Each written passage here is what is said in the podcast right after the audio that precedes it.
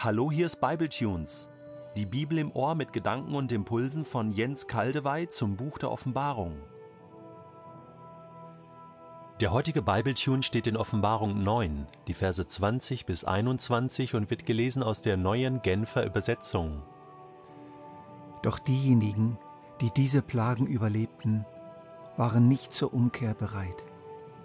Sie hörten nicht auf, Dämonen anzubeten, und sich vor Götzenbildern aus Gold, Silber, Bronze, Stein und Holz niederzuwerfen, die sie mit eigenen Händen gemacht hatten und die weder sehen noch hören, noch sich von der Stelle bewegen können. Statt umzukehren, mordeten sie weiter, übten okkulte Praktiken aus, lebten in sexueller Ausschweifung und bestahlen einander, wie sie es schon immer getan hatten. Doch diejenigen, die diese Plagen überlebten, waren nicht zur Umkehr bereit. Dieser Text des heutigen Bibletunes ist sehr traurig und tragisch. Er enthält Wahrheiten, die uns nicht auferbauen, sondern erschrecken lassen und betroffen machen. Er wird vielleicht etwas leichter zu ertragen sein, wenn wir uns vorstellen, dass wir teilnehmen an der Trauer Gottes. Lasst uns mit Gott trauern, lasst uns neben ihm stehen und mit ihm trauern trauern über eine fürchterlich verlorene und verstockte Welt, unbegreiflich verhärtet. Doch diejenigen, die diese Plagen überlebten, waren nicht zur Umkehr bereit. Das Wort zeigt uns doch, wozu die Posaunen der verschiedenen Katastrophen, die immer wieder über den Menschen hereinbrechen, geblasen werden. Gott ruft. Gott ruft aber durch diese Ereignisse nicht in dem Sinne, dass er sie von A bis Z erfindet und plant und ausführt. Sie sind eben auch eine Ernte, die die Menschen einfahren. Ehrt euch nicht. Gott lässt sich nicht spotten. Was ihr sät, das werdet ihr ernten. So lesen wir im Galaterbrief Kapitel 6. Solche Sachen sind wie eine Art Echo auf das Verhalten der Menschen die diese Erde sozusagen von Gott abriegeln und sie missbrauchen und die sich, durch die Abwendung von Gott dem Bösen zuwenden. Immer wieder sind körperliche und geistige Nöte auch die Suppe, die sich die Menschen eingebrockt haben und nun selber auslöffeln müssen. Die Natur mit ihren zahlreichen Vorgängen und der Mensch bilden ein viel stärkeres Geflecht, als wir oft annehmen. Die Natur antwortet auf den Menschen, sie reagiert. So schreibt Paulus im Römerbrief, die gesamte Schöpfung wartet sehnsüchtig darauf, dass die Kinder Gottes in ihrer ganzen Herrlichkeit sichtbar werden. Denn die Schöpfung ist der Vergänglichkeit unterworfen, allerdings ohne etwas dafür zu können. Sie musste sich dem Willen dessen beugen, der ihr dieses Schicksal auferlegt hat aber damit verbunden ist eine Hoffnung. Auch sie, die Schöpfung, wird von der Last der Vergänglichkeit befreit werden und an der Freiheit teilhaben, die den Kindern Gottes mit der künftigen Herrlichkeit geschenkt wird. Wir wissen allerdings, dass die gesamte Schöpfung jetzt noch unter ihrem Zustand seufzt, als würde sie in Geburtswehen liegen. Das ist doch interessant. Aus der Schöpfungsgeschichte wissen wir, dass seit dem Abfall des Menschen von Gott der Ackerboden verflucht ist und Dornen und Disteln hervorbringt.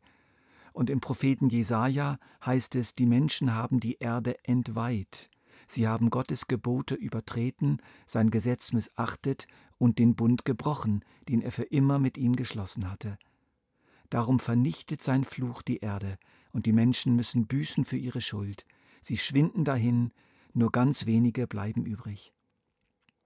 Das sind alles mindestens mal Andeutungen, die einen Zusammenhang menschlichen Verhaltens mit Vorgängen in der Schöpfung nahelegen. Fast möchte man sagen, die Menschen ernten auch aus der Schöpfung, was sie an Bösem gesät haben. Und doch ist das nur eine Seite der Wahrheit. Es ist so, Gott lässt uns unsere Suppe auslöffeln. Gott lässt Katastrophen zu. Aber Wozu? Um uns aufzuwecken, um uns zur Besinnung zu bringen. Wir sollen begreifen, dass grundsätzlich etwas nicht stimmt mit uns und der Welt. Wir sollen unsere Hilflosigkeit, unsere Kleinheit, unsere Schutzbedürftigkeit, unser Angewiesensein auf Gott erkennen. Gott ruft. Gott fragt nach dem Menschen. Gott warnt den Menschen aus Liebe und tiefer Betrübnis über unsere Lebensweise. Und dabei redet er auf vielfältige Weise, durch seine Boten, durch die Heilige Schrift, durch die Schönheit der Schöpfung, durch das Gewissen, aber auch durch das Weltgeschehen hindurch. Leider hören aber die meisten diese Stimme nicht.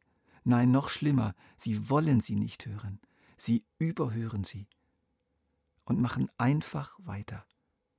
Hören nicht auf, ihr Herz an materielle Dinge und gottlose Weltanschauungen zu hängen, die doch keine wirkliche Erfüllung und Hilfe bringen können, Sie übertreten weiterhin in grell bunter Vielfalt Gottes Gebote.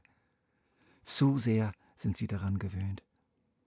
Sie hören nicht nur nicht auf Gott, sondern wenden sich auch noch bewusster gegen ihn. Sie trauern und klagen über ihre Verluste und argumentieren, wenn es Gott gäbe, würde er so etwas nicht zulassen. Wo ist denn dein Gott? rufen sie den immer noch auf ihn Vertrauenden zu. Die Antwort hören nur wenige direkt neben dir. Direkt neben dir. O Jesus, es tut uns so leid. Lamm Gottes auf dem Thron, wie oft hast du auch in letzter Zeit deine Engel veranlasst, in die Posaune zu blasen. Wir denken an die letzten Erdbeben. Wir denken an die kriegerischen Auseinandersetzungen in so vielen Ländern, an die bedrohlichen klimatischen Veränderungen, an die neuen Wellen von Verfolgung, die deine Kinder überfluten. Wir wissen nicht, wann es uns hier treffen wird. Wir wollen aufschauen zu dir und uns warnen lassen.